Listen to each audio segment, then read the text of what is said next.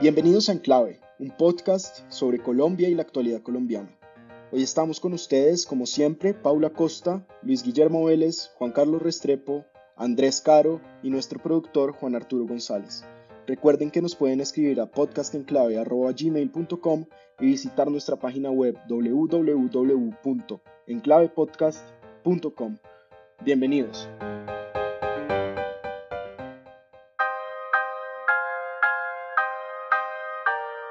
Bienvenidos al episodio 53 de Enclave Podcast. Hoy vamos a hablar de las coaliciones de centro, de derecha, de izquierda o como decimos acá, de centro izquierda, de centro derecha y de centro. Eh, pero antes vamos a hablar de lo que ha pasado esta semana que ha estado movida en Colombia. Paula, hay nuevas cifras de desplazamiento forzado. Eh, la Oficina de Asuntos Humanitarios de la ONU, la OCHA, dijo que la crisis de seguridad en el país por la expansión e incremento de los grupos armados ilegales ha significado que más de 60.000 personas hayan sido desplazadas internamente en Colombia. Esto es el año en que más personas han sido desplazadas en, recientemente en Colombia y nos enfrenta con una realidad que, que pensábamos que ya estábamos medio superando, ¿no? Sí, pues mire, los, los datos que revela esta semana eh, esa Oficina de Asuntos Humanitarios de, de, la ONU, pues lo que muestra es que el incremento versus el año pasado, pues es de 1 a 3. El año pasado se registraron cerca de 17.000 desplazamientos y este año, pues hasta octubre, van en 60.700 personas, es, es, la cifra que se estima. Digamos que, pues esta es una muestra de lo que está pasando en los territorios y del nivel eh, y de los problemas de seguridad tan fuertes que, se le está, que están, digamos, volviendo a, revivirse, muchos de los cuales pues nunca se habían atenuado del todo, pero em, pues que están nuevamente desbordando la capacidad de las administraciones locales para atender a los desplazados, em, que están generando más inseguridad y nuevamente pues es un problema que no necesariamente se le está prestando toda la atención que uno quisiera, ¿no? Acá es una em, alerta que levanta la mano Ocha, el, defensor del pueblo emite una alerta, eh, en particular en Amazonas, por movilizaciones de comunidades indígenas que están en la pedrera, pero yo creo que este es un tema al cual pues todos deberíamos ponerle mucha más atención. Bueno, y otra noticia que nos enteramos, Juan Carlos, fue que la Corte Penal Internacional cerró la investigación sobre, eh, sobre Colombia por los crímenes de guerra y de lesa humanidad, y el argumento no es que no se hayan cometido eh, crímenes, sino que eh, la Corte Penal Internacional considera que la justicia colombiana y las instituciones colombianas son capaces de resolver esas investigaciones. ¿Usted cómo vio esta noticia que ya eh, el señor Vivanco de Human Rights, Watch y algunos partidos de izquierda están criticando? Pues yo, yo creo que esta es una noticia que, que deja un sabor agridulce, de alguna manera porque si bien es cierto que Colombia pues es, ha hecho algunos esfuerzos para, para y ha hecho algunos progresos importantes también en materia de, de, derechos humanos, también es cierto que nuestra justicia es una justicia muy deficiente. Entonces yo creo que eh, queda como inconclusa la labor de la Corte Penal Internacional al, al analizar la situación holísticamente la situación en general en Colombia, porque, porque si bien no somos un país necesariamente e innatamente violador de derechos humanos, hay muchas circunstancias eh, que hacen ver que nuestra propia justicia es una justicia que se cae corta, que está politizada y que en cierta forma está corrupta por un sistema clientelista que hace que, que tenga algunos visos políticos que no garantizan eh, los derechos de, de las víctimas y, la resolución de los casos. Me parece que la Corte ha debido cerrar esto, pero con un análisis un poco más profundo y yendo un poquito más lejos. Pero es interesante, ¿no, Luis Guillermo? Porque la Corte Penal Internacional en el cierre, digamos, en estos comunicados que hizo, no solo le dio un espaldarazo a la justicia ordinaria colombiana, sino también a la Jurisdicción Especial para la Paz, que está investigando algunas de estas serísimas violaciones contra los derechos humanos por parte de miembros de las fuerzas públicas. Sí, lo que no parece haberse entendido aquí en Colombia es que todos estos organismos internacionales de justicia, como la Corte Penal Internacional, la, la Corte Interamericana, en fin, son subsidiarios. Es decir, entran a funcionar cuando los sistemas de justicia internos no están funcionando. Y Colombia, con todas sus deficiencias, sigue siendo un Estado de Derecho, sigue siendo un, un, Estado de Derecho donde la justicia, pues mal que bien funciona, donde los, los jueces y, y, las cortes han mostrado resultados, o sea, no es cierto que no tengan resultados en estas materias. Entonces, pues, e, en ese sentido, esta decisión de la, de la Corte Penal Internacional es absolutamente eh, consecuente. Lo que pasa es que en Colombia la gente pi piensa que esto se volvió o una instancia adicional del, del sistema interno o un sistema de justicia paralelo al interno porque el interno no les gusta por una u otra razón.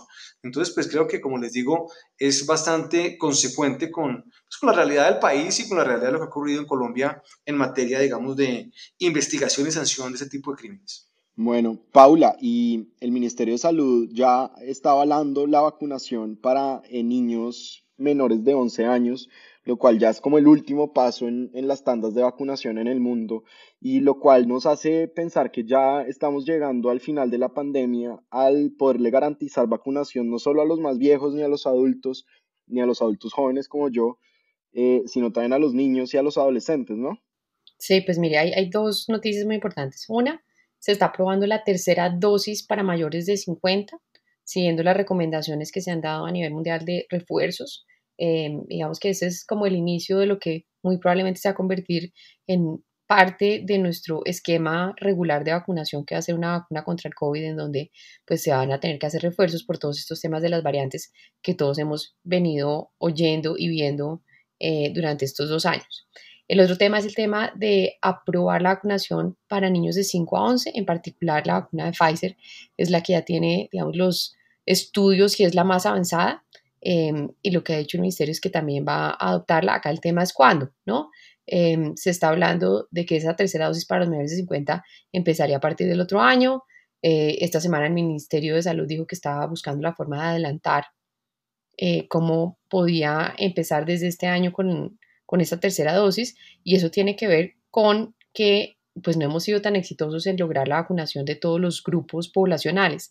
En particular, eh, los afiliados al régimen subsidiado van bastante más quedados que los afiliados al régimen contributivo, lo que muestra pues que también hay un tema de acceso, tiempo, información para poder llegar a la vacuna. Son muy buenas noticias, eh, pero pues creo que todavía no estamos tan cerca de, de, poner fin a esta pandemia y que el tema de lograr vacunaciones útiles pues, se va a demorar un par de meses, sino un semestre más. Bueno, y yo les quiero proponer un podcasting sobre la vacunación y es, acá hemos hecho varios podcasting sobre la vacunación, empezamos preguntándonos cuándo iban a llegar las vacunas a Colombia, cuándo iban a empezar a vacunar a las personas por los rangos de edad y cuándo íbamos a tener a la gente vacunada a todo el mundo, digamos, o cuándo íbamos a lograr la inmunidad de rebaño, que creo que ni, casi ningún país del mundo que esté abierto, que tenga fronteras abiertas, la ha logrado. Entonces la pregunta acá es, ¿cuándo vamos a tener, digamos, a los niños vacunados y yendo ya masivamente a los colegios?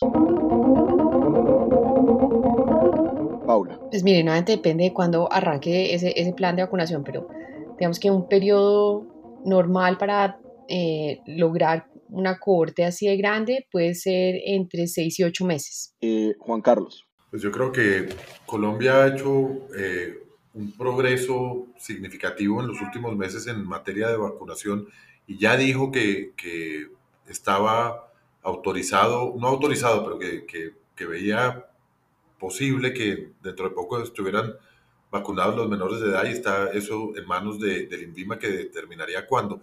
Yo creo que estamos muy cercanos, unos seis meses, a poder tener un poquito más de, de, de tranquilidad y movilidad por, una inmunidad de rebaño. Hay que ver es qué pasa con nuevas cepas que lleguen y empiecen a, a, poner una mayor presión en el sistema que de pronto las vacunas que hemos tomado hasta, hasta el momento no, no alcancen a cubrir. Luis Guillermo. No, yo, yo, lo veo desde otro punto de vista. Yo creo que el COVID se volvió ya endémico. O sea, el COVID nunca, nunca va a desaparecer. Creo que el programa de vacunación colombiano empezó muy lento con todos los problemas que hemos anotado aquí en este, en este podcast, algunos culpa del gobierno, hay que reconocerlo, eh, pero finalmente tenemos un programa que está ahí marchando con, con cierto ritmo, afortunadamente, eh, y que ha logrado vacunar a una parte importante de la población y que la gente parecería en Colombia que está sintonizada con la posibilidad de vacunarse, que eso no ocurre en otros países como Estados Unidos, donde simplemente el 50% de la gente no se quiere vacunar o no se quiere vacunar, ha sido muy complicado ampliarlo. Entonces creo que sí tendremos una, una vacunación bastante alta, 70% de la población. Yo creo que si no de aquí a que se acabe el año, por lo menos sí en el primer trimestre del año entrante, y tendremos pues una población entre vacunada y ya infectada e inmune naturalmente por cuenta de esas infecciones bastante alta y tendremos pues un COVID, eh, sí, eh, persistente, permanente, pero controlado, eh, como es actualmente, qué sé yo, el dengue o la influenza, cualquier cosa de estas. Entonces, creo que me atrevería a pronosticar, aunque de pronto se me va la mano y espero y toco madera que, que, que no sea de otra manera, que ya hemos visto lo más grave del COVID, del COVID atrás. Doctora Paula. Yo, yo les, les, les, complemento con dos datos. En esta página que se llama Time to Hurt, en donde están eh, el estimado de días de acuerdo al ritmo de vacunación de los diferentes países, lo que nos dice es que en 117 días a partir de hoy se lograría el herd immunity en Colombia. O sea, tres meses. Eso sí, para, para la población mayor de 18 años, ¿no?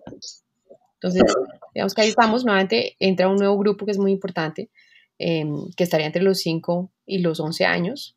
Em, y pues nada, hay, hay muchas posibilidades, muchas estrategias, digamos, de, del canal mismo escolar para poder acelerar la vacunación. Bueno, pues digamos, ya el externado y, y los Andes anunciaron que iban a volver a clases presenciales, a todas sus clases presenciales el semestre entrante, entonces ya vemos cómo también la educación está reaccionando al progreso con la vacuna. Yo creo que en febrero ya los niños van a estar vacunados, espero que así sea. Eh, también eso ayudará a la economía, a las madres, todo creo que empieza por ahí a, a, funcionar y a moverse. Pasemos a nuestro tema central, que son las coaliciones. Y tuvimos esta mañana en el chat una conversación sobre las coaliciones y sobre la importancia de las coaliciones, Luis Guillermo, y a mí me parece que Colombia siempre ha estado gobernada por coaliciones. Nuestros partidos políticos, incluso en el bipartidismo más, cuando era más visceral, más, digamos, arraigado, eran también, digamos, carpas muy grandes en las que había muchos movimientos, muchos partidos, cada gamonal tenía su movimiento. Y ahorita es muy claro que la política colombiana se define con coaliciones, se define con las, digamos, con estas primarias que se hacen para elegir candidatos. Y el ejemplo de Iván Duque, y de Gustavo Petro en las elecciones pasadas que llegaron a la segunda vuelta, precisamente luego de haber salido de coaliciones en las que se negociaron puntos políticos, participación política y también la vicepresidencia, pues ese va a ser, parece, eh, el mapa a seguir en estas elecciones.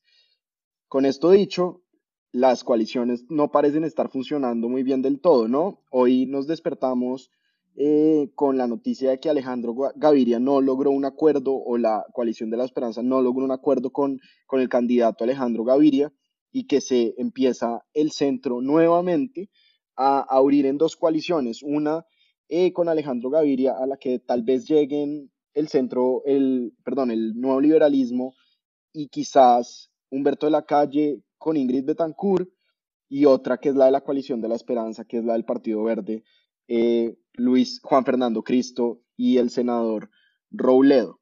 Y también hay problemas en la izquierda, el petrismo está dividido porque, porque ahora Petro está negociando con exparapolíticos, con, con Roy Barreras, con Benedetti, que, eh, que están en medio de un proceso en la fiscalía, y, el, y, la, y, los conservadores también están medio, medio divididos. Luis Guillermo, ¿cómo van las coaliciones en Colombia? Pues lo primero, lo primero es lo que, usted, lo que usted dice, o sea, las coaliciones son la política, realmente. O sea, creo que eso es absolutamente natural. ¿Y cómo van las coaliciones? Pues yo creo que van bastante bien, en realidad, porque se están dando, se están dando, digamos, anticipadamente. Creo que la lección de hace cuatro años se aprendió, por lo menos aprendió parcialmente, en el sentido de que si no se da un proceso de concertación anticipado, cuando se lleva, llegue la primera vuelta, habrá tal digamos, diversidad de candidatos que los que sobresalgan medianamente son los que pasan a esa segunda vuelta. Un poco eh, la experiencia de Perú ratifica ese tipo de situaciones. Entonces, eh, esperamos que al perro no lo capen dos veces y el proceso de coaliciones se ha venido dando de una manera mucho más, mucho más dinámica, digamos, en, esta, en este periodo electoral. Entonces tiene usted básicamente en este momento eh, lo que uno podría llamar cuatro, cuatro grupos o cuatro, cuatro ejes de coalición. Uno, el del pacto histórico, el de Gustavo Petro, que es esta izquierda dura y pura, eh, donde está pues obviamente Gustavo Petro y otros ahí que se han sumado, algunos liberales, mucha gente muy cuestionada, en fin, todo esto. Pero es izquierda pura y dura y también como clientelismo tradicional, lo cual es un fenómeno como muy interesante. Sí, y es un, poco con la idea que tiene Gustavo Petro de ampliar su, su, eh, su, coalición o su base de soporte, pues ha echado mano a todo lo que le va apareciendo. Entonces, desde exparapolíticos hasta, mejor dicho, falta Alejandro Ordóñez ahí metido en esa coalición porque, eh, o sea, es, una, es como un carro de basura donde va cayendo cualquier cosa que, va, que se va recogiendo. Eh, esto, pues, esta, esta coalición de Gustavo Petro. Entonces, em, bueno, ahí está, esa es una. La de la derecha es una coalición que intenta repetir las jugadas del 2018, en donde tiene usted una coalición pura y dura de la derecha, donde hay candidatos que van a tener un muy buen resultado entre ese electorado, como la doctora María Fernanda Cabal, y probablemente vaya a tener algún tipo de consulta con el conservatismo de David Barguil, un poco repitiendo lo del 2018. Pero a diferencia de 2018, tiene usted un centro mucho más amplio, con una buena gama de, candidatos, en donde uno hubiera querido ver una consulta que fuera transversal, ¿no? Desde el señor Sergio Fajardo hasta básicamente Federico Gutiérrez. Pero eh, eso no se pudo hacer porque el bloque inicial de construcción de esa consulta estaría en lo que han llamado la coalición de la esperanza, pero algunos miembros de la coalición de la esperanza, particularmente el señor Juan Fernando Cristo, les dio por generar vetos. Y unos vetos eh, pues realmente eh, absurdos, eh, un poco prepotentes, además un poco, digamos, cuestionables desde el punto de vista de que quienes los hacen alegan que los que están vetando adolecen de una serie de faltas que pues eh, alguien diría que no son ajenas eh, a quienes promueven ese tipo de, de, de vetos, ¿no? Entonces, la Coalición de la Esperanza ha vetado a Alejandro Gaviria, quien viene con el apoyo del Partido Liberal y dice, bueno, bienvenido Alejandro Gaviria, pero no bienvenido el Partido Liberal. Y Alejandro Gaviria dice, es que yo no puedo aquí generar vetos frente a una gente que me está apoyando de, de buena fe, que aquí hay una cantidad de liberales de base, de liberales jóvenes que quieren estar conmigo, que están conmigo, y yo no puedo mandarlos para el carajo por entrar aquí en esta, en esta coalición.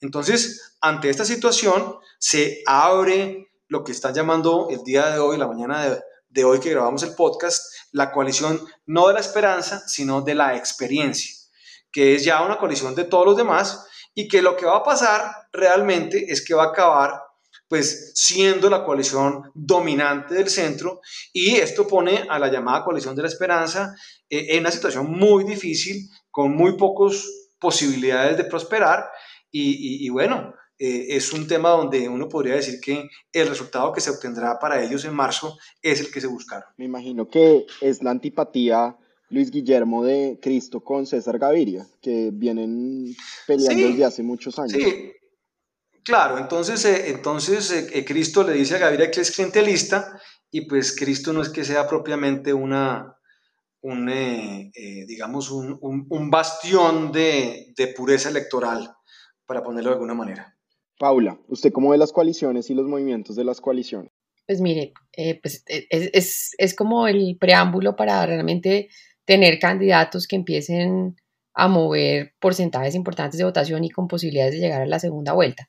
Creo que acá hay como varias rondas, ¿no? Entonces está eh, las consultas internas de los partidos políticos y tengo un listado acá muy interesante de cuáles son las que están en este momento que han expresado su interés. Entonces está la Alianza Verde, donde está Carlos Amaya Rodríguez, Jorge Eduardo Londoño, los dos ex gobernadores de Boyacá, Iván Marulanda Gómez, senador, Camilo Romero Galeano, ex gobernador de Nariño, y Sandra Liliana Ortiz.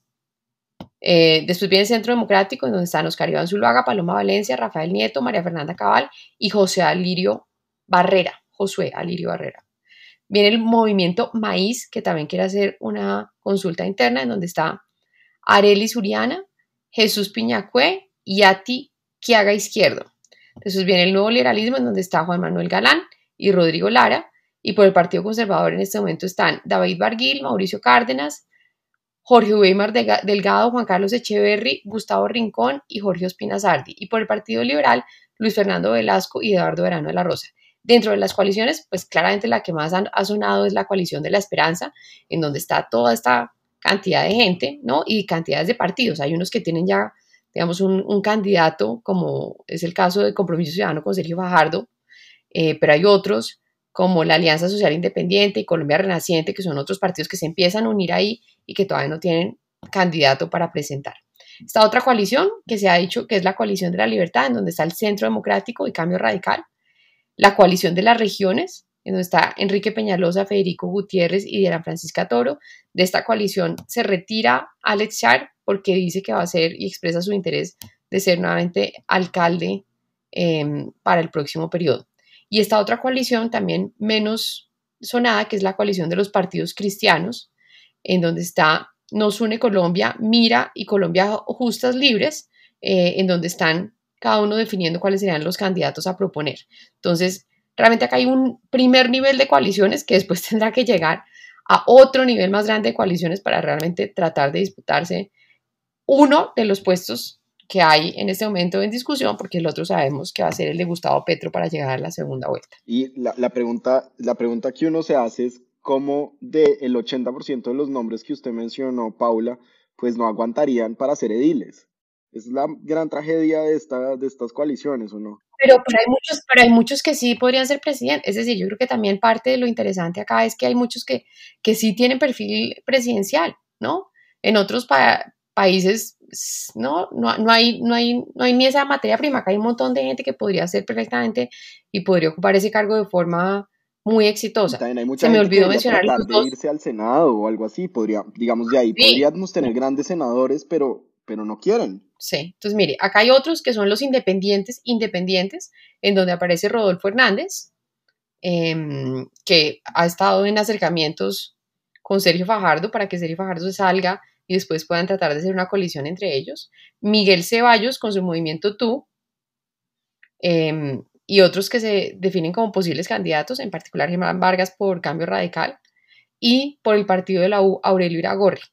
Entonces, ya hay un montonón de gente y todavía falta más gente para que llegue a este a esta fiesta electoral. cuando parece como cuando se, se, se, unen los, las bandas de famosos, pero cuando ya están viejos, que se les olvidó tocar guitarra y... Pero bueno. pero pueden hacer un buen concierto, ¿no? No, pues pueden hacer concierto de conciertos. Ahí no está, hay, hay, unos, hay, hay unos que están investigados por concierto para delinquir, por lo menos. Eso sí, no le quepa duda. Sí.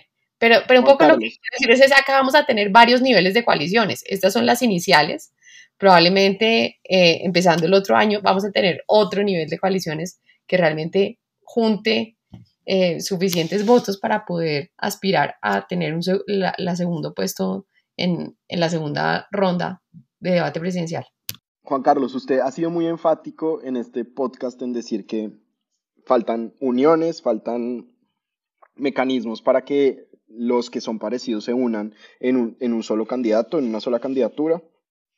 ¿Usted cree que el centro, después de esta división de la que nos enteramos en estos días entre mm, Cristo Fajardo y Alejandro Gaviria, va a lograr tener una coalición antes de la primera vuelta o va a llegar el centro nuevamente dividido? Pues el, el analista Álvaro Forero escribía hace poco en un periódico que Colombia se había, el sistema político electoral colombiano se había vuelto un sistema de tres vueltas la primera vuelta son las coaliciones, luego viene la, la, segunda, que es la primera tradicional, que es donde están todos los candidatos, y luego la tercera vuelta, que son donde se elige entre los últimos dos o entre los primeros dos eh, finalistas.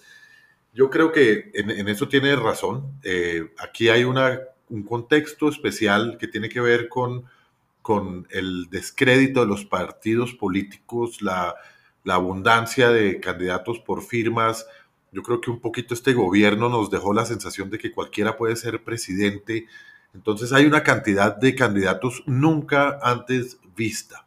Ese es un primer hecho. El segundo hecho es que en Colombia reina un individualismo eh, en todos los niveles de la sociedad y especialmente en la clase política. Todos los políticos, esos cincuenta y pico precandidatos de los cuales podrá haber 15 o 18 que, tengan alguna, algún valor o posibilidad de ser presidentes de la República, eh, entre esos reina principalmente un, individualismo. Todos quieren que se busque un consenso, pero en cabeza de ellos mismos. Eh, lo que estamos viendo ahorita además es nuevos y, nacientes o renacientes partidos que se suman a ese ya número grande. Entonces, eh, renace el nuevo liberalismo. Ahora parece que con la jurisprudencia del nuevo liberalismo va a renacer Oxígeno Verde de, de Ingrid Betancourt, etcétera, lo cual está bien, pero hace mucho más compleja esa, esa coyuntura. Entonces, creo que esa naturaleza individualista y egoísta que tienen nuestros, nuestra sociedad, pero nuestros políticos muy especialmente, yo lo veo con escepticismo que en el corto tiempo que hay logre haber unos mecanismos claros, definitivos, eh, que, que un poco no dejen abiertas las puertas a más disidencias y disidencias eh, para escoger un, candidato que sea fuerte y que reúna por vía de consenso a, muchas personas que no encuentran hoy en día. El 84% de los colombianos no sabe por quién va a votar para presidente. Entonces hace falta mecanismos y creo que en lugar de estar depurando la lista, la estamos agrandando todos los días, lo cual me preocupa mucho. Entonces ya veremos cómo opera el sedazo de las, de las vueltas, de las vueltas presidenciales. Ya, ya será un todos contra el otro de la segunda a la tercera vuelta y eso termina siendo el, mecanismo último que funciona. Pero veo mal la, capacidad de, los partidos o de los precandidatos o de esos grandes eh, grupos que se han formado un poco anticipadamente, esa coalición de la esperanza y todo lo demás, eh, pues lleva mucho tiempo en, cocción y ya debería tener un poco seleccionadas cuáles son, cuáles fueran por lo menos las reglas para determinar quién es el que los va a representar, pero siguen en un diálogo de sordos que no veo que vaya a llegar a tiempo. Bueno, y la, y la otra coalición de la que no hemos hablado mucho es la de la derecha, Luis Guillermo. ¿Cómo se está moviendo el expresidente Álvaro Uribe en armar esa coalición y, de, y quién va a salir apoyado por, por el expresidente? Ah, yo creo que el expresidente tenía una jugada, digamos, inicial, que era tener pues, sus candidatos del centro democrático, es mover, moverse hacia el centro y endosar algún tipo de candidatura de la centro derecha. Eh, creo que esa era como la, la jugada inicial del presidente, del expresidente Uribe. Creo que eso no le funcionó por una sencilla razón, porque la base del centro democrático, eh, esa base conservadora de derecha centro democrático, no estaba dispuesta a irse así como así hacia el centro.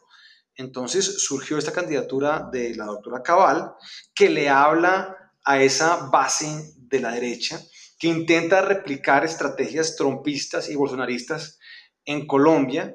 Em, y entonces, es la base militar. Eh, ¿Perdón?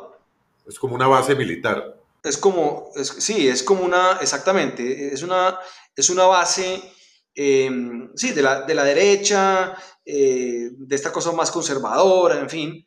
Em, y es, ella es muy importante y, y, es una base importante, digamos, del Partido Centro Democrático.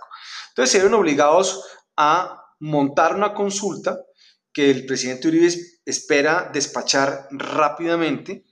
Esperaría él, supongo yo, especulación mía, por supuesto, supongo yo que él quisiera ver a un candidato mucho más vendible a la mayoría del electorado, estilo Oscar Iván Zuluaga, para después someterlo a otra consulta con, eh, con David Barguil en marzo, parecido a lo que pasó con Duque y con Marta Lucía, pero lo que le puede pasar perfectamente es que se le crezca el enano y que la doctora Cabal acabe dominando esa coalición de, centro, de, digamos, de derecha, del centro democrático, y eso pues eh, sería muy malo para ese tipo de, de iniciativas, porque simplemente la autora cabal puede que tenga 20, eh, 25% de los votos, pero no logra conseguir el otro 25% restante porque no logra moverse hacia el centro. Entonces creo que ahí estaría llamado a fracasar el proceso de la centro derecha, o de la derecha más bien. Guillermo, ¿y nos van a unir con, con cambio radical? para esa y con, y con los regionales? Pues los rumores a la fecha son que Cambio Radical está apoyando a Enrique Peñalosa. Eh, yo creo que eso es, factible y eso garantizaría que Cambio Radical se mantenga en esta coalición de la experiencia, que esa sí está empezando a, cuajar. Eh, con lo que se ha visto en la mañana del día de hoy, que es el día que estamos grabando el, podcast, donde se ha anunciado eh, esta, o se ha por lo menos nombrado a esta coalición, o se le ha dado un nombre a esta coalición de la experiencia, parecería que ese, esa parte mayoritaria del espectro político de centro empieza a cuajar de alguna manera. Siguen habiendo todavía, mucha clase de interrogantes alrededor de eso. Em, eh, eh, si Fico Gutiérrez va a estar, ojalá esté, ojalá pueda estar. Em, ¿Qué pasaría con Mauricio Cárdenas? ¿Qué pasaría con Carlos Echeverry? Em, ¿Qué pasaría con, con, con Galán? Si se sale la coalición de la esperanza o no. En fin, pero creo que hay un camino abierto y lo que, la consecuencia de eso es que queda aislado eh, Sergio Fajardo, infortunadamente, en mi opinión. Bueno, pues vamos a ver cómo siguen avanzando las coaliciones en estos meses. Por lo pronto nos tenemos que preparar todos para lo que se viene la próxima semana, que es el encuentro de COP26 en Glasgow, donde vamos a ver si los líderes del mundo van a lograr ponerse las pilas y llegar a las metas de, de cero emisiones que el mundo necesita para no calentarse eh, de forma que haga que la vida sea casi imposible. Eh, pasemos entonces a nuestras recomendaciones de siempre. No, pues no es nuestras recomendaciones de siempre, sino a nuestro final de siempre, que son nuestras recomendaciones. Paula, usted tenía ahorita abierta la, ventana del, del de uno. De justo y bueno. De justo y bueno, perdón. ¿Qué va a recomendarnos ahorita? Bueno, pues no, estaba tratando de ver si en el día sin IVA podía comprar vino más barato, pero no se pudo. Em, pero digamos que hay, hay, hay, hay muchas cosas. Em, tal vez mi recomendación, a veces como hace Luis Guillermo, va a ser un poco más genérica, y es buscar en ARA y en, en Justo y Bueno los productos que están eh, de temporada. Realmente hay unas cosas a súper buenos precios y funcionan a mí me han funcionado súper bien. Eh, entonces, esas dos páginas están funcionando bastante bien para buscar regalitos ahora que se acerca la Navidad. Bueno, Juan Carlos. Lo mío es un ladrillo al lado de lo de Paula, eh, pero yo sí quisiera recomendar un informe del Banco Mundial que fue eh, publicado en esta semana y que se refiere, se llama hacia la construcción de una sociedad equitativa en Colombia donde viendo los, los por encima el, informe, eh, habla de desigualdad, de la desigualdad en nuestro país y cómo hay unos conceptos que yo no conocía, eh, como el de la persistencia de ingresos intergeneracionales en Colombia, que dice que Colombia es el país más desigual y donde hay una mayor persistencia de esa desigualdad entre distintos grupos. Dice, por ejemplo, que, un, que la posibilidad de alguien que nace en un hogar pobre, de llegar, de salir de ese nivel de pobreza y entrar a un nivel alto de la, de la jerarquía socioeconómica es muy reducida y al contrario, que alguien que nace en un, un hijo de un hogar rico es mucho más probable que sea rico, lo mismo que un hijo de un padre que ha tenido unos ciertos niveles de educación, eh, es, tiene mucho mayor posibilidad de gozar de una mejor educación que alguien que ha nacido de un hogar donde los padres no tienen eh, los niveles de educación eh, más altos. Entonces dice que Colombia es uno de esos países donde la desigualdad es más persistente de una generación a otra, tanto en materia de educación como en materia de ingresos mismos y también entre, entre distintos grupos de la sociedad. Es decir, que una persona que nazca en en, una, en un hogar rural tiene mucho menos posibilidades eh, de tener un, nivel de desarrollo y de prosperidad y de educación y de ingresos eh, mucho menor que el de una persona que nació en la ciudad. Lo mismo que, por ejemplo, un colombiano que haya nacido en el Chocó tiene cinco veces más probabilidades eh, de nacer en la pobreza que una persona nacida en Bogotá. Todo esto suena como a verdades de perogrullo, pero es interesante verlo eh, en un estudio del Banco Mundial, eh, donde, donde la conclusión final es que Colombia es uno y sigue siendo uno de los países más desiguales del mundo y que no importa lo que hagamos, sigue habiendo ese, esa característica de persistencia, persistencia en esos conceptos económicos que yo pues no soy economista y no, no los había visto aplicados así, pero, pero como que el que nació jodido va a seguir jodido. Eso es un poco la conclusión de, de lo que nos ocurre en Colombia. Entonces, me gustaría recomendar ese estudio que me pareció triste, interesante y preocupante. Pero da mucho restrepo de toda nuestra inconformidad social. Es decir, si es un país en donde no hay movilidad social, pues es no, hay, hay, hay que buscarla. Es, esa tiene que ser una gran meta de todos. Sí, da muchos consejos, da, da cinco consejos principales el Banco Mundial a Colombia un poco para superar eh, esa situación. El primero es mejorar la calidad de la educación. Eh, también eh, recomienda promover un mercado laboral inclusivo con unas, unas regulaciones laborales acordes con, el, con la realidad que vivimos hoy en día, el contexto económico hoy en día, es decir, superar taras como esas de Uber y Rappi y todo lo demás, reducir trámites burocráticos de la contratación, en fin, hay, hay varias recomendaciones, eh, otras que tienen que ver con, con, ajustar el sistema fiscal para reducir la pobreza y, y, y pararle bolas a los territorios. Muchos muchos temas muy interesantes que deberían darle mucho que pensar y que hablar a los tantos precandidatos que tenemos hoy en día en vez de estar manipulando y tramitando egos. Luis Guillermo, ¿usted en qué anda esta semana? Bueno, yo soy, menos serio en mis recomendaciones. Em, yo recomiendo Expo Vinos, es la 16 eh, edición de esta feria de vino que se hace en Colombia. El año pasado no se hizo. Eh, se va a hacer en los centros en los eh, almacenes del éxito y de, y de Carulla y también de manera virtual. Pero creo que ya es una buena síntoma de que empieza a normalizarse toda la economía nuevamente eh, en todos los aspectos. Entonces, Guillermo, le además de comprar unos vinos a Paula de regalo porque, pues. Sí, yo buscando. Los de, los de uno sí, digamos, dejan algo que desear, que tienen buen precio. bueno, justo y bueno. Pero sí. O los de justo y bueno. Pero yo creo que van a estar los de Justo y Bueno con su stand en Expo Vinos.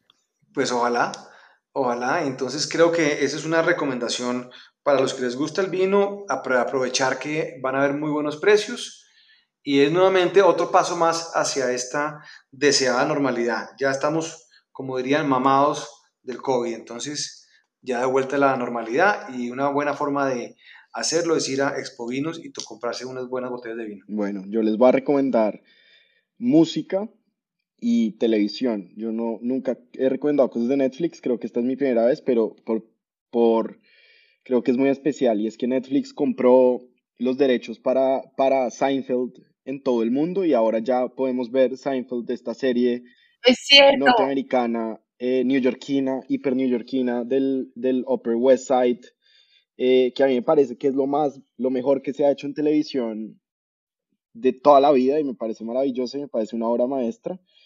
Y, y, pues nada, los invito a que vean Seinfeld. Yo tengo ahí unos episodios eh, recomendados, como los famosos, el del Nazi Soup y yo no sé qué, y, pero hay unos buenísimos. Está el del rabino, que es malo para, para hacer circuncisiones, y entonces, bueno, digamos, es todo, todo es una comedia de enredos. Cada episodio es una comedia de enredos y es maravillosa.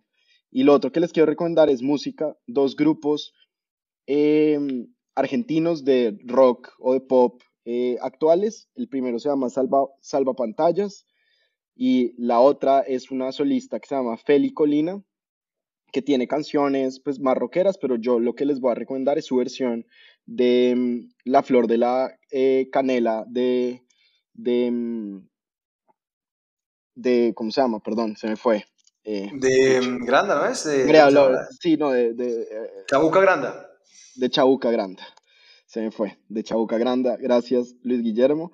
Em, entonces, con, voy a ver si los puedo decir todos. Con Ara y productos frescos, con Expovinos, con el informe del BIT sobre desigualdad, con Seinfeld, con Feli Colinas y con Salvapantallas, nos despedimos y que tengan buen fin de semana.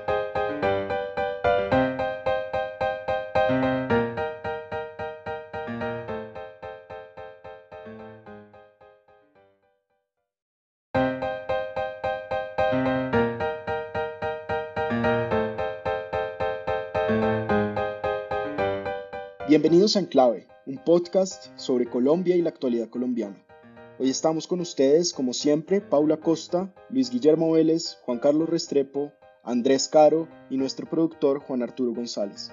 Recuerden que nos pueden escribir a podcastenclave.gmail.com y visitar nuestra página web www.enclavepodcast.com. Bienvenidos.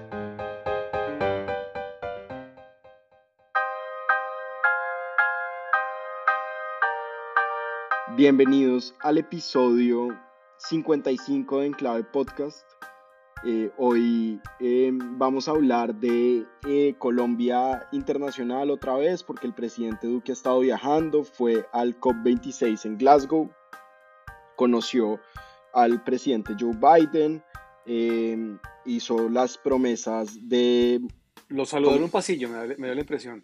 Lo saludó, se tomaron la foto eh, hizo las promesas de cambio respecto al cambio climático y las emisiones del país em, para el año 2050 y ha estado viajando por el Oriente Medio, Israel, y parece que, em, que ya casi vuelve el presidente a Colombia. Mientras tanto, la alcaldesa de Bogotá también ha estado viajando por Europa.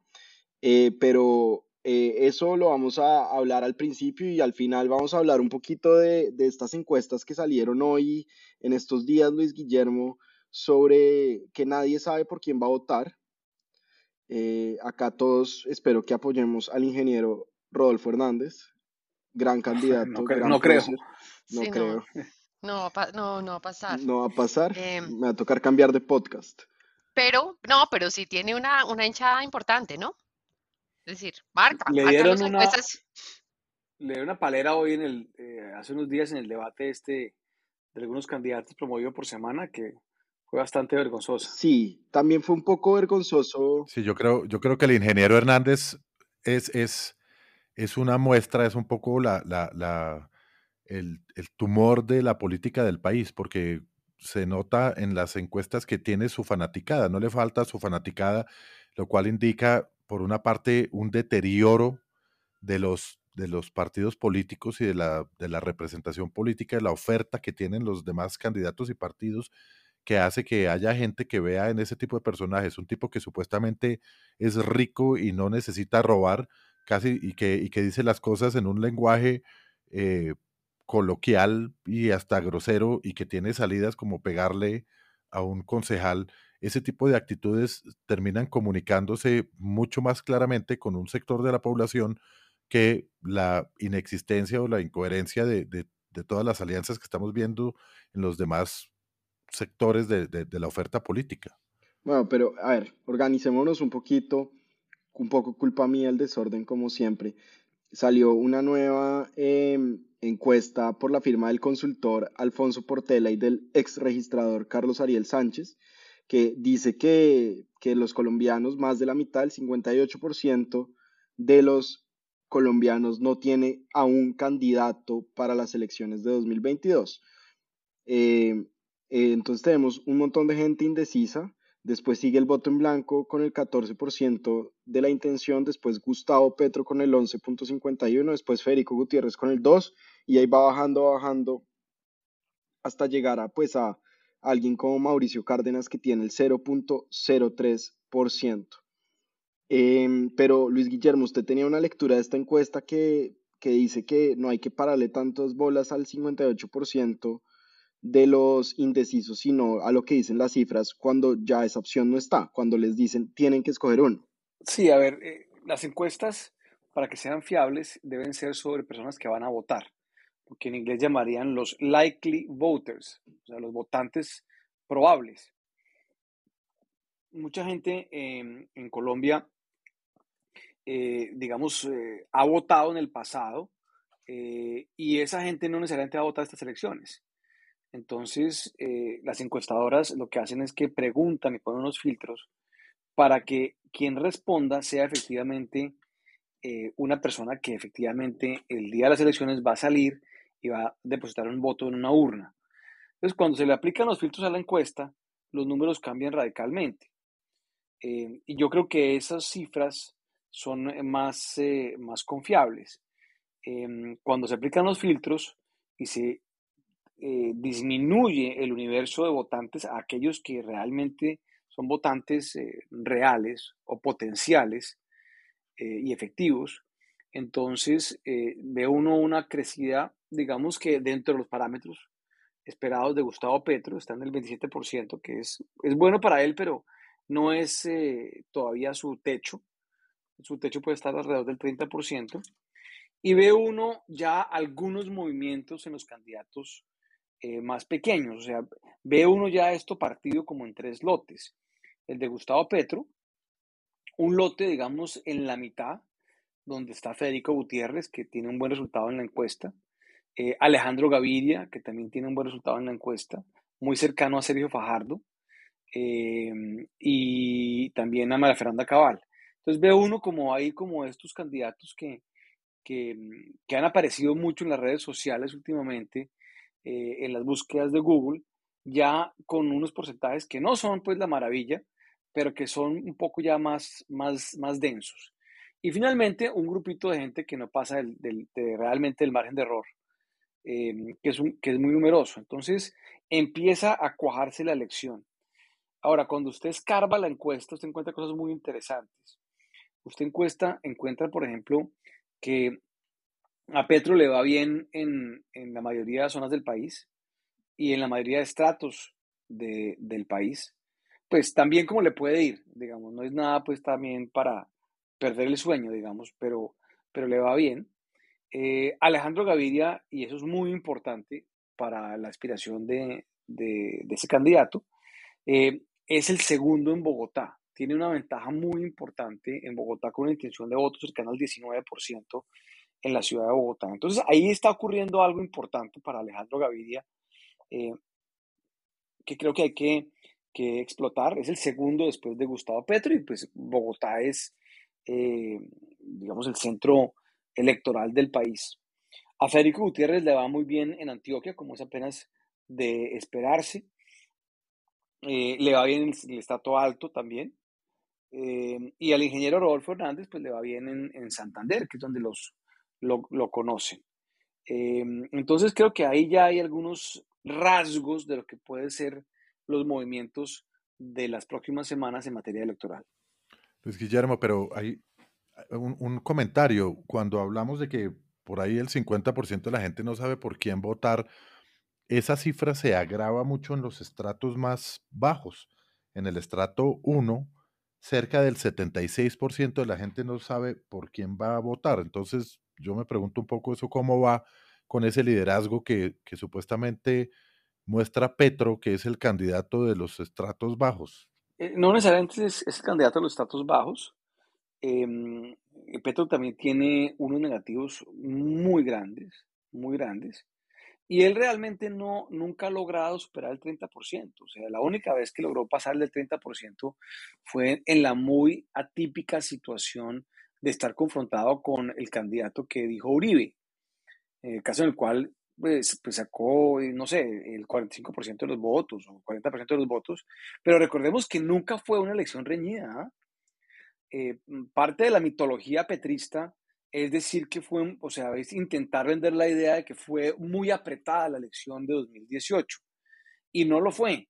O sea, eh, el presidente Iván Duque barrió, o sea, le dio en la cabeza a Petro, le sacó eh, muchísimos cientos de miles de votos eh, a Gustavo Petro y, no, fue de lejos una elección reñida. Entonces, Gustavo Petro pues carga con ese INRI, yo creo que ese INRI no se lo ha podido quitar.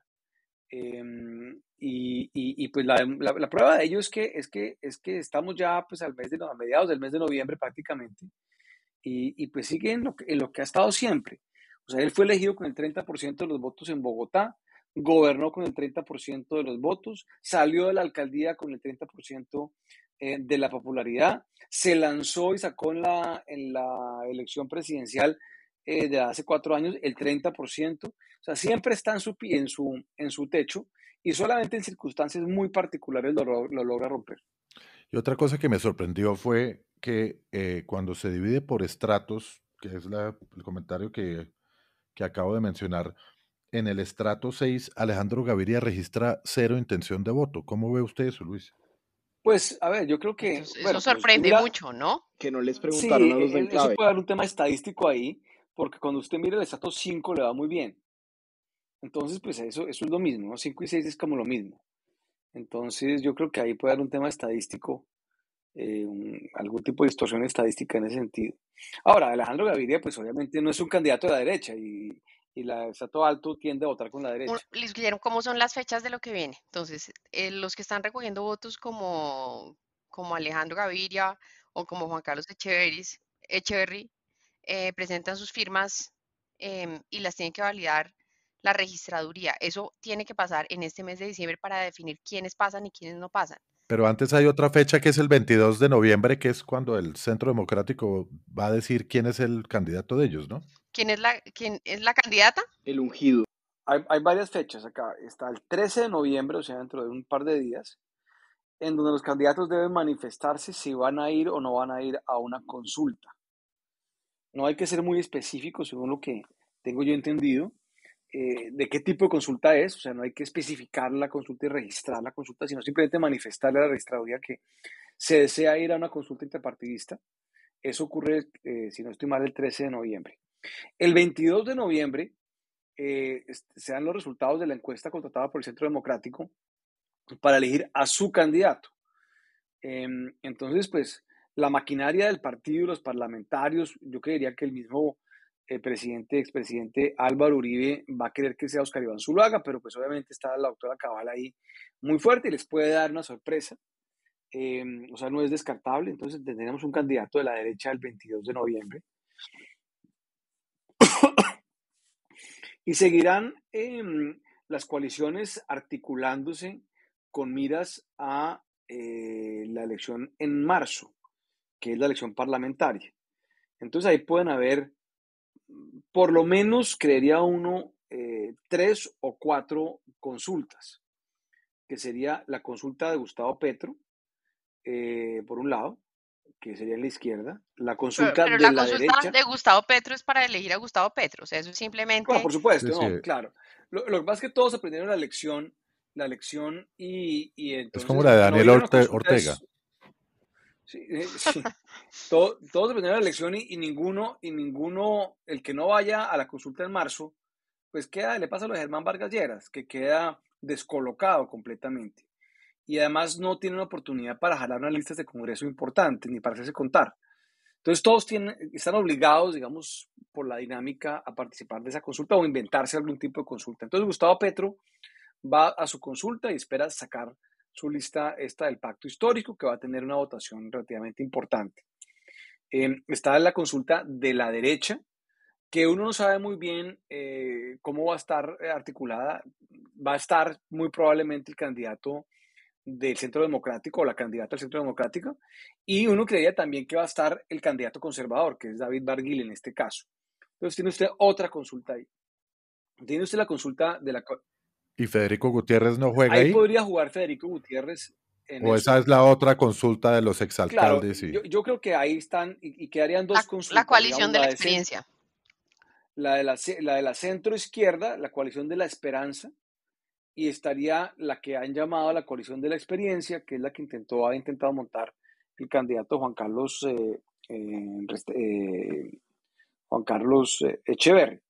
Entonces, en- entonces, ahí están esas dos consultas. Si es una consulta, puede llegar a ser una consulta grande. Eso todavía creo que no es totalmente descartable. Es improbable, pero no es descartable. Pueden haber dos.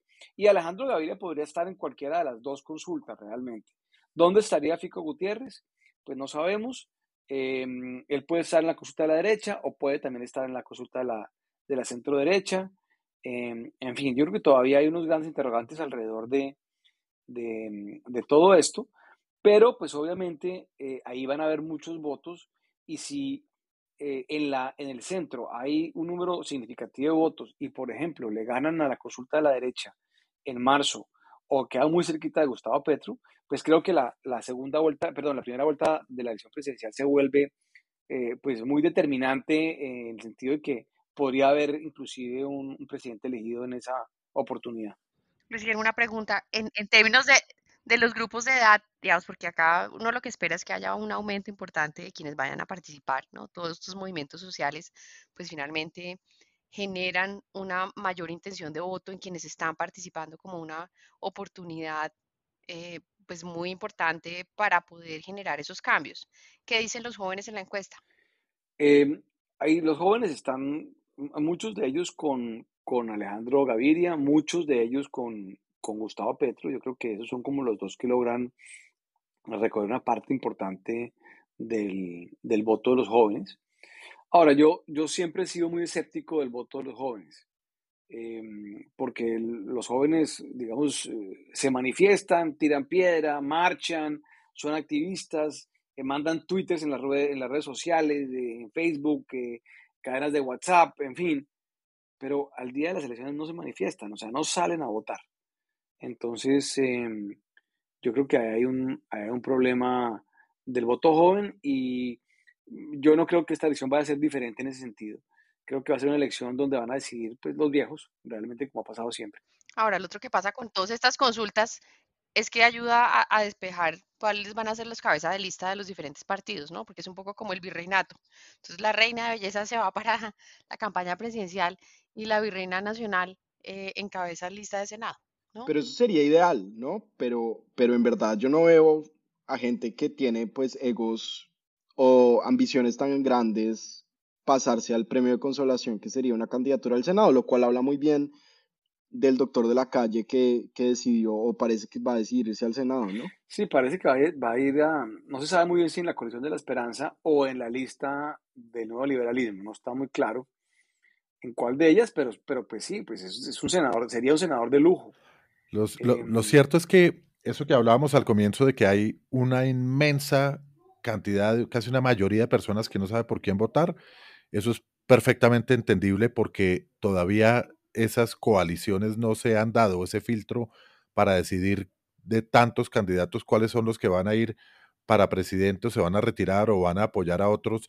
Todavía no es tiempo de que pase eso. A uno le da angustia porque parece que el tiempo se estuviera agotando, pero sí hay que surtir algunas etapas. Unas son las consultas que se, que, se dan entre los partidos y las coaliciones, y lo otro, como lo decíamos hace un momento, son las elecciones del Congreso, que van a decir qué candidatos o qué partidos o qué, qué fuerzas van a tener un poco más de dominancia que vayan a permitir una gobernabilidad para un posible candidato que vaya a tener grupos y mayorías en el Congreso que le permitan sacar adelante un programa de gobierno. Sí, yo, yo creo que a pesar del clientelismo y a pesar de toda la mediocridad que hay en la política colombiana, yo creo que finalmente eh, hay un comportamiento relativamente maduro del electorado colombiano, comparado por lo menos con los restos de los países de América Latina, o con muchos de ellos.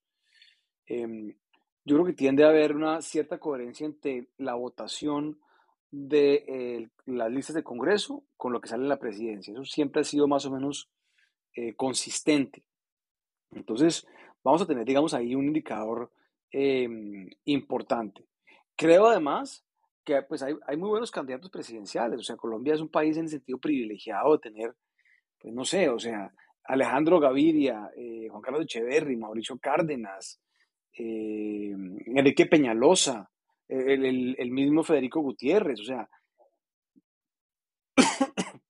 una gente sobresaliente em, como candidatos presidenciales, Juan Manuel Galán, eh, en fin, eh, hay, mucha gente muy, muy seria, eh, Oscar Iván Zuluaga, aunque uno no milite, digamos, en ese, en ese partido, pues hay que reconocer que Oscar Iván Zuluaga es una persona pues de muy altas condiciones, entonces yo creo que ahí tenemos, o sea, mucha gente que podría ser excelentes presidentes, o sea, la verdad.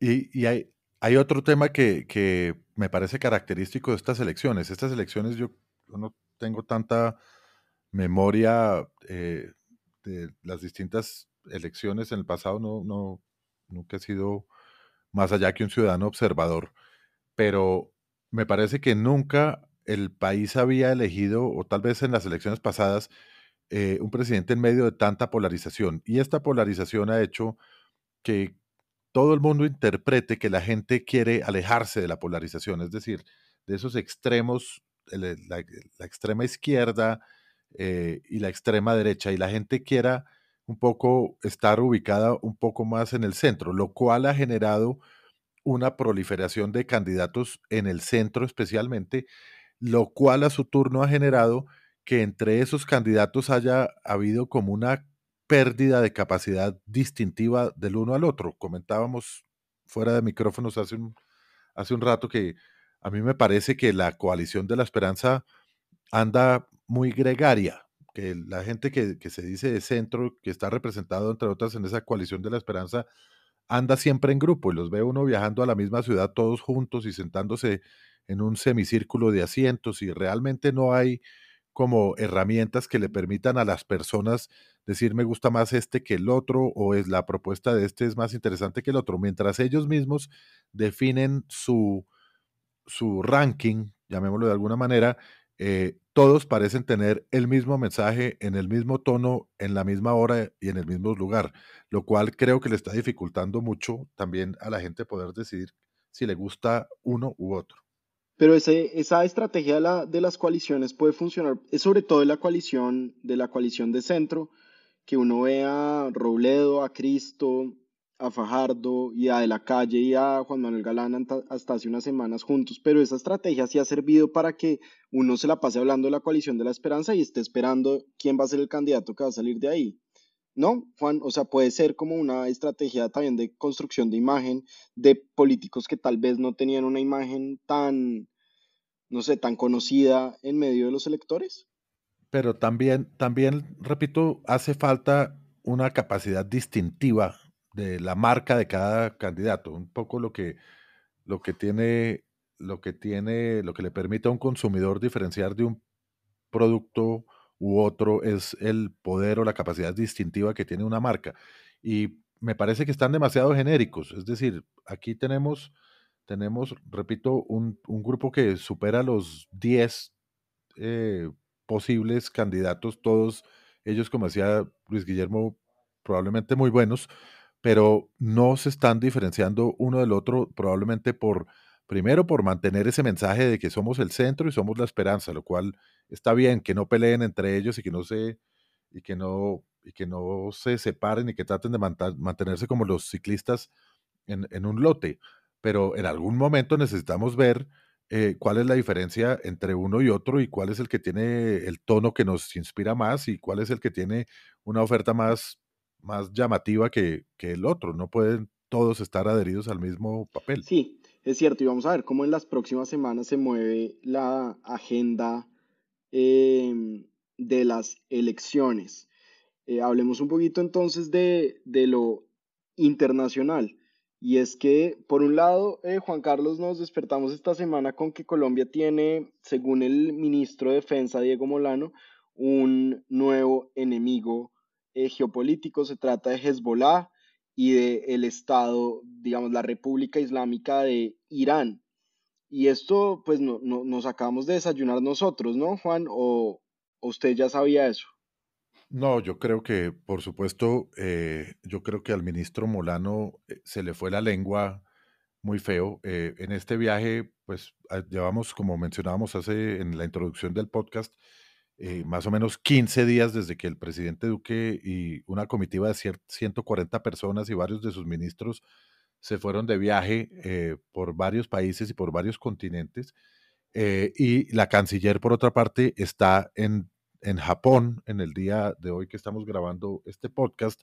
Entonces estamos pues un poquito como, como a la deriva en, en ese tema y, y en el tema de relaciones internacionales, pues es claro que la función de, de, determinar quién es amigo y quién es enemigo es del presidente de la República, que eso es una función muy seria. Un presidente no puede sencillamente decir que un país es enemigo eh, sin, sin, sin, que haya un consenso detrás y, una, y, unos procesos detrás.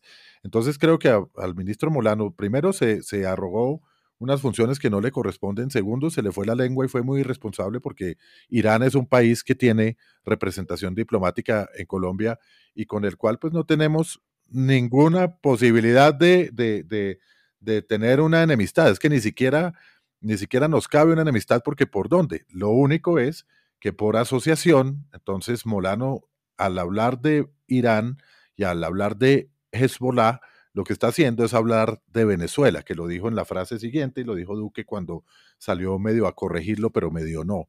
Eh, cuando, cuando dicen que es que en Venezuela hay influencia de Irán y de Hezbollah, pero ese es un tema que o saben más de lo que sabe todo el mundo o, realmente lo están magnificando y creando un, una, una arenga.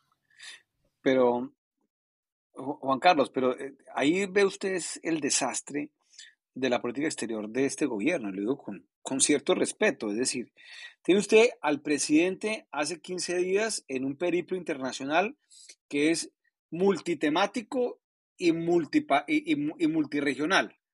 O sea, el Medio Oriente y a Europa y a Escocia y habla de cambio climático y después de política exterior en el Medio Oriente, en fin, de, toda clase de cosas. No hay, no hay como una consistencia en ese viaje. Entonces parecería que es como ir a donde lo invitaron, ir allá a hacer como unos unos, unos, unos photo ops, como dirían los americanos, o sea, unas, unas eh, sesiones fotográficas eh, y, y, ya.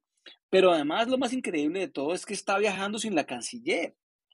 O sea, esto es un viaje diplomático de un jefe de Estado que viaja sin su canciller. Entonces dirán, dirán que eh, es porque es la vicepresidenta y no puede viajar en el mismo avión. Pero es que no tiene que viajar en el mismo avión, puede llegar en otro avión a los sitios pero un presidente que viaja sin su canciller, pues es una cosa muy, muy extraña. Y la canciller por allá en Japón, en Japón. O sea, nada que ver, o sea, no hay ningún tipo, repito, de consistencia en todo esto. Es como que salgan por ahí por todo el mundo a pasear y a ver, y, a ver cómo, cómo hablamos bien de Colombia. Y después, en fin, yo creo que hay realmente una, una, un tema muy inconsistente y esto, yo no veo cómo esto puede conducir una política eh, exterior, pues con cierta, por lo menos, coherencia, ¿no? No parece, por lo menos. Parece que... ¿Y, dónde me deja la, la, austeridad? ¿Dónde me deja la austeridad? Es decir, ah, todo el gobierno y una comitiva de 140 de, viaje 15 días por el mundo. A, Turbay casi lo matan en su momento, en el año, en el año 70, 78, 79, yo no sé cuándo fue exactamente, porque hizo lo mismo, digamos. Agarró un avión y se fue de paseo a Europa en ese entonces. Eh, y fue un escandalazo. Y aquí pasa esto, digamos, y, y, nadie le parece, digamos, eh, eh, incoherente eh, lo que están haciendo. O sea, que presidente, a mí yo soy la persona que más le parece importante que el presidente de Colombia haga política internacional y esté en los sitios y vaya a los foros de Davos y se reúna con los presidentes que se pueda reunir internacionalmente y tenga presencia internacional. Creo que eso es supremamente importante. Pero repito, tiene que haber cierta consistencia en todo esto. Toca tener una unidad de mensaje en todo esto. Tiene que haber un propósito de política internacional para estas acciones. Y no ir a Dubái, después a Israel, y después haber estado antes en Escocia y ahora estará, qué sé yo, en eh, Azerbaiyán y pasado mañana en Sudáfrica y después en, en Bolivia. Eso no tiene sentido lo que están haciendo. Y en cada país y en y en cada reunión haciendo unos anuncios magnánimos que no van a poder cumplir en siete meses. No, pues claro. No, que no, que no va a pasar nada. Pero yo creo que ahí, ahí pues el tema central de, todos esos viajes, pues ha sido el tema de, la COP26, ¿no? Sí. Em, en donde no, en esa no, no, porque el de Israel no fue el COP26, el de Dubái tampoco fue eso el COP26, allá anunció que iban a comprar el de España tampoco eh, y el, el, de España tampoco eh, no, yo creo que la línea común ha sido el de el, de, el relanzamiento de, de la marca país y de, y de, consecución de inversiones, que pues eso parece ser como el objetivo de la agenda, que según la República, la visita a Europa y Asia del presidente le dejó a Colombia 3.500 millones de dólares. Vamos a ver, Paula, usted era crítica de esas cifras porque, porque no parece que puedan dar, ¿no? Sí, pero digamos, mire, esas, no, pues es que esas cifras son muy, muy difíciles, uno, de concretar, ¿no?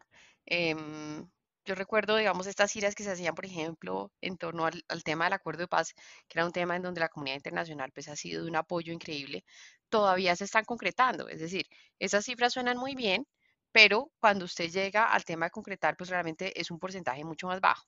Lo otro que ha sido interesante y me parece una movida pues digamos, muy inteligente de la cooperación es generar esos apoyos condicionados a resultados, ¿no? Y no es como que te va a dar la plata porque tú estás en la Amazonía sentado, sino te va a dar la plata cuando veamos que las tasas de deforestación se disminuyen, cuando veamos los planes de reforestación realmente funcionando.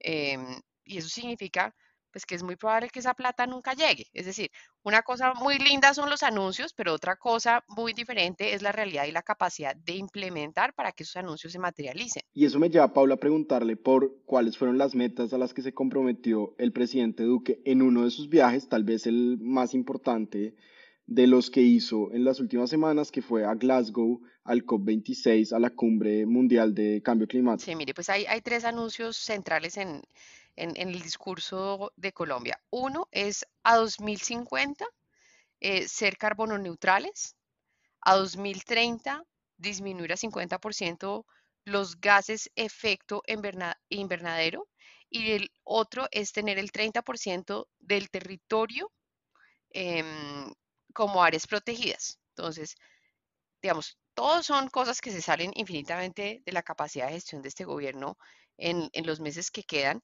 pero además también un poco, pues digamos, yo saludando esos anuncios que son, digamos, eh, orientados en la dirección correcta, pues realmente los, los tomo como con pinzas, porque declarar territorios no es protegerlos, ¿no? Entonces, hemos hecho unas declaraciones muy importantes desde la época de Virgilio Barco de territorios protegidos, pero la capacidad de supervisión de la entidad que está a cargo de eso, que es Parques Nacionales, es absolutamente mínima, Además, además esa declaratoria, entonces acá no viene a- esa- asociado al anuncio.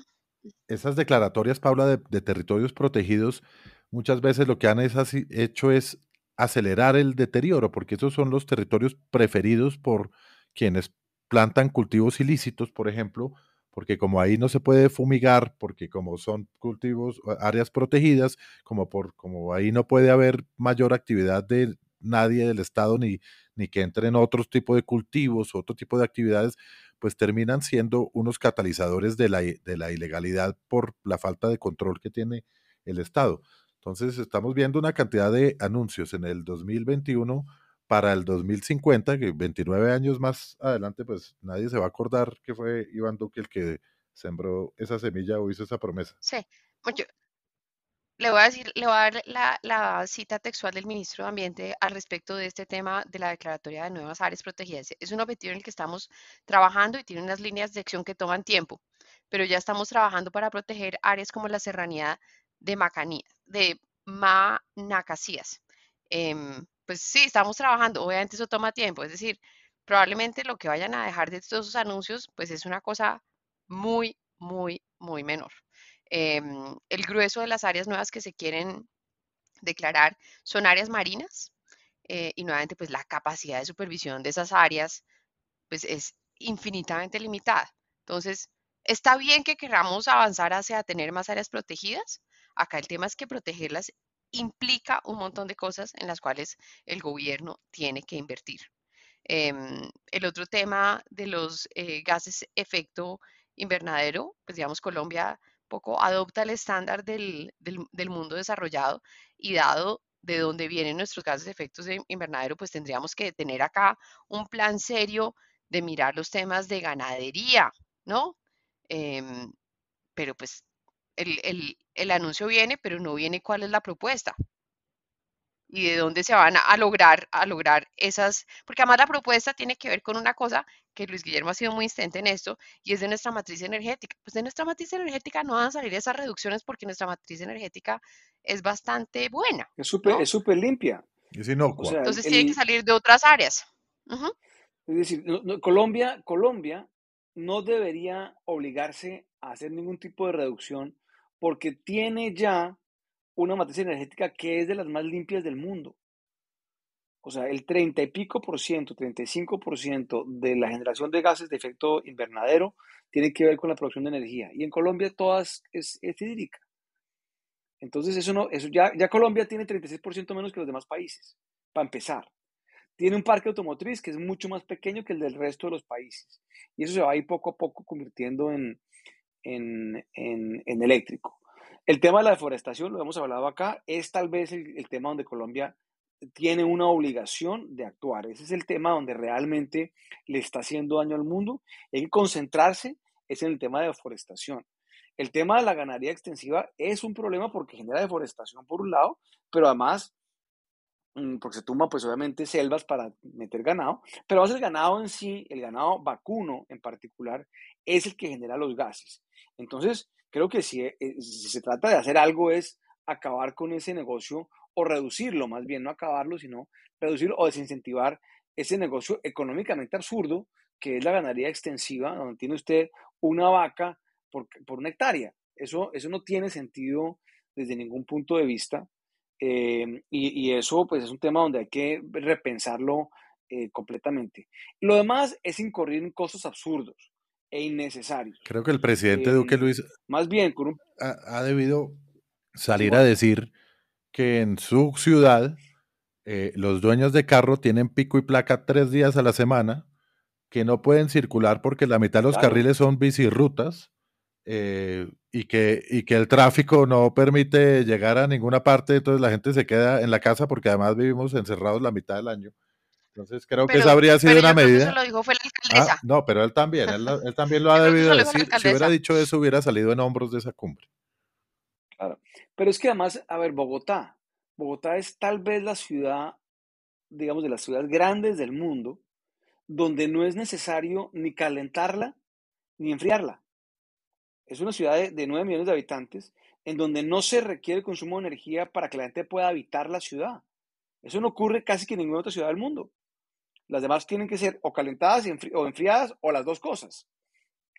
Entonces, ya Bogotá, yo creo que si uno lo midiera seriamente, pues estaría en los estándares de emisión de gases de los mejores que puede tener una ciudad del tamaño y las características de Bogotá. Ahora, no hay que confundir la generación de gases de efecto invernadero con la polución. Son cosas diferentes. Son cosas diferentes. Eh, la, o sea, hay algunos, hay algunos gases de, o sea, que, generados por la polución que son de efecto invernadero, pero no todos. O sea, el smog no necesariamente es un gas de efecto invernadero. Entonces, yo creo que hay que tener eso muy claro. Hay que reducir la polución, por supuesto, pero eso no tiene nada que ver con el tema, con el tema de, de gases de efecto invernadero, que son otra cosa completamente En otras palabras, como, sí, como siempre he dicho, que no tengamos que hacer más cosas. En Bogotá ¿no? hacen las claro. cuatro estaciones en el mismo día, entonces tampoco hay que desplazarse a ninguna otra parte. Luis Guillermo, una pregunta, pero acá hemos hablado de la importancia un poquito de realpolitik en las relaciones internacionales y de pronto eso es lo que estaba haciendo el gobierno y el ministro de Ambiente parándose en Glasgow, que es un foro muy importante, decir vamos a proteger la Amazonía y además nos comprometemos a un montón de otras cosas, pues porque el mundo se tiene que comprometer también a ese tipo de cosas y porque también los países, digamos, del sur global o los países en vías de desarrollo tienen que salir a decir eso para meter un poquito de presión, ¿o no? No, está bien, digamos, o sea, como un ejercicio retórico, pues me parece que pues, está, está bien.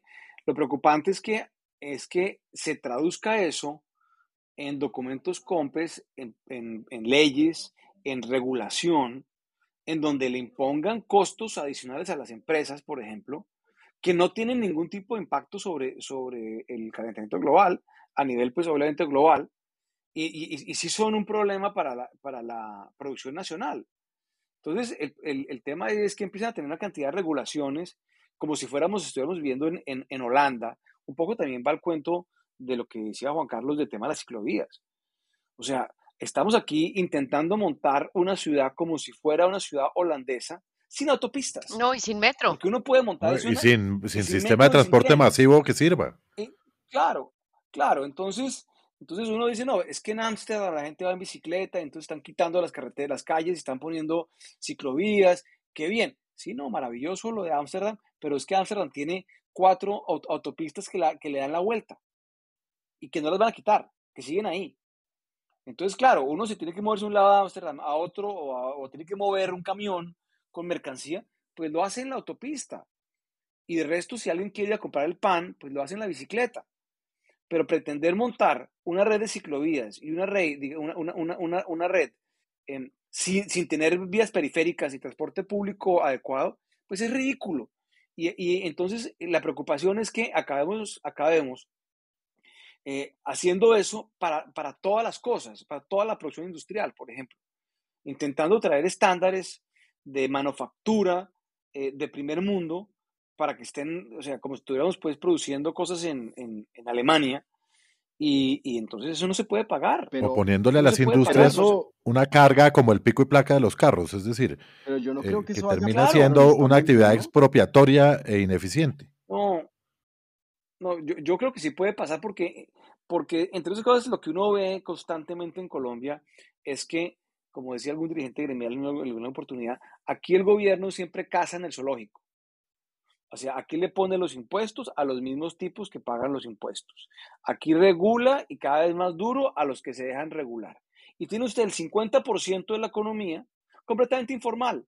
Esos no pagan impuestos, esos eh, les importa un diablo el, calentamiento global, contaminan, la minería ilegal, esos, esos no, no les importa. Entonces, es una cosa, digamos, casi esquizofrénica. Tiene usted un país hiperregulado, hiperformalizado, donde ya no se puede hacer negocios porque ya no hay rentabilidades por todos los costos asociados.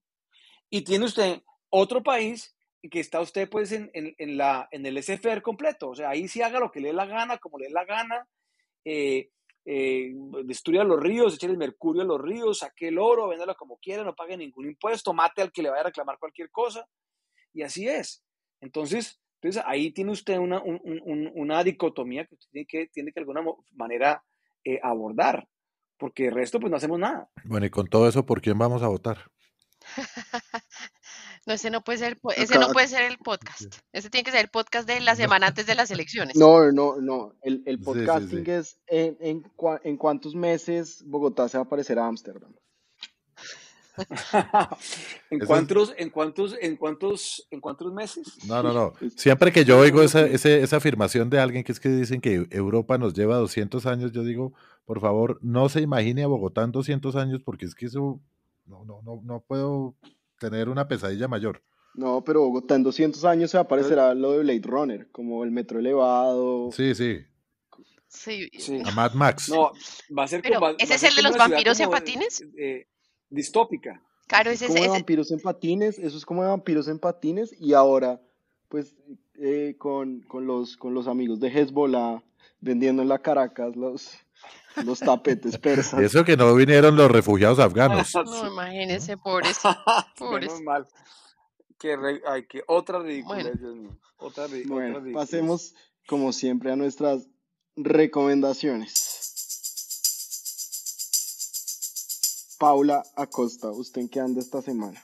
Yo ando reviviendo películas de los 80s y los 90s con mis hijos. Em, hemos visto Home Alone, Mi pobre angelito 1 y 2. Absolutamente maravilloso acordarse de todo lo que pasaba en los 90s. En Em, esa sale Trump, en esa, en la, en la si- 2, sí, en la 2 sale Sí. Trump saludando a mi pobre Hernández. angelito. sí. Em, sí, em, nos hemos visto otra em, que tal vez es más ochentera, que son las crónicas de Narnia, también muy eh, chévere. eh, y ahí seguimos viendo películas de los ochentas para niños, en donde hay que hacer unas grandes explicaciones a mis hijos de por qué las cosas Pero las mejores películas funcionaban. viejas, La gente fuma, la gente fumaba en los aviones, viejas Los ¿no? que teléfonos- muestran el futuro. Cosas que ahora. Sí, Back to the Future es- está, está en la lista también. el, zapa- el, zapatófono, el zapatófono de la gente 86. Maxwell Smart. Sí. De, sí, del que quería ser Restrepo cuando fuera grande. Ajá. Sí, Bueno, acá nosotros Smart. tenemos a nuestro inspector Gadget, que es Juan Carlos, que nos va a recomendar hoy. Hablando de eso, les tengo una recomendación súper interesante, por lo menos para algunos sé que lo será. Un libro escrito por un escritor que se llama Roger Falligot, que se llama Chinese Spies. Es un recuento de todos los espías chinos del último siglo, eh, desde Mao hasta Xi Jinping, el actual eh, presidente, eh, donde, donde en un nivel de detalle muy, muy interesante eh, hace el, autor una descripción de todos los métodos y todo el nivel y la profundidad del espionaje chino, que es una realidad que tal vez no reconocemos y no, no- no nos atrevemos a aceptar en, en nuestros días. Es un libro que vale la pena, como siempre, cortesía de Amazon. Chinese Spies, como, como especies o espías. Sí, es- es- no, espías Ah. chinos. Espías Las, chinos. las Spice Las Girls. Spice Girls, bueno. Las Luis Spice Guillermo, Girls. ¿usted en qué anda esta semana? Bueno, esta recomendación es de un libro, Colombia, las razones de la guerra, de Jorge Orlando Melo. A mí siempre me ha encantado Muy Jorge bueno. Orlando Melo, me parece que es de los grandes Muy buen libro. Historiadores que hay en Colombia, si no el más importante en este momento. Eh, escribe, escribe muy bien, es muy agudo y presenta una narrativa siempre, digamos, original, interesante, ponderada y seria. Y básicamente la tesis del libro es que, o sea, hace un recuento de las justificaciones, pues vistas ex post, muy pendejas todas, que tuvimos los colombianos para darnos plomo durante tanto tiempo. Eh, y hay que leerlo, porque realmente cuando uno mira las justificaciones, pues ninguna realmente tuvo una razón de ser, mucho menos las más recientes. Y es básicamente un llamado a, decir, mire, aquí, aquí nunca hubo una razón realmente importante para, para, para pelear y para ir a usar la violencia como un fin político, un medio político, perdón. Em, y pues obviamente muchísimo menos ahora. Entonces creo que hay un testimonio de un historiador ilustrado eh, que nos eh, deja muy claro que no existe en Colombia, ni existió realmente nunca una justificación para eh, hacer la guerra. Todos nuestros males siempre han sido autoinfligidos. Muy buena, muy buena recomendación. El anterior libro de, de Jorge Orlando, que también, pues obviamente era sobre el tema de la historia de Colombia, fue el libro más vendido en ese año. Em, y los libros de historia en Colombia tienden a, a venderse muy, muy bien. Em, pues Sí. esperemos aprender algo de El eso. anterior creo que fue la historia mínima de Colombia, ¿no? Sí, Paula? Que es La Historia Mínima Colombia. que es, Sí. que es un gran libro también. El año que salió fue el libro más vendido en Colombia. Bueno, y yo les voy a recomendar también eh, un libro que no sé si hemos recomendado acá, que creo que no, que es de Wade Davis sobre el río Magdalena, que salió hace pocos meses. Wade Davis, que es el escritor de otro, de otro libro que se llama El río, El río. sobre el Amazonas y Sí. los ríos pues, de la cuenca del Amazonas que tan mencionados estuvieron en el COP26 y a los que les queda pues pocos años de vida, según las proyecciones más terribles del cambio climático. Pues Entonces, como con llueve, como, como Davis, llueve en Bogotá, yo creo que es- todavía le quedará mucho tiempo al, al río Magdalena porque la forma de Ah, llover sí, en el pues, centro sí. de Colombia es increíble. sí, no, no, pues el Magdalena sí yo creo que va a seguir ahí. Pues va a quedar, es lo que va a quedar.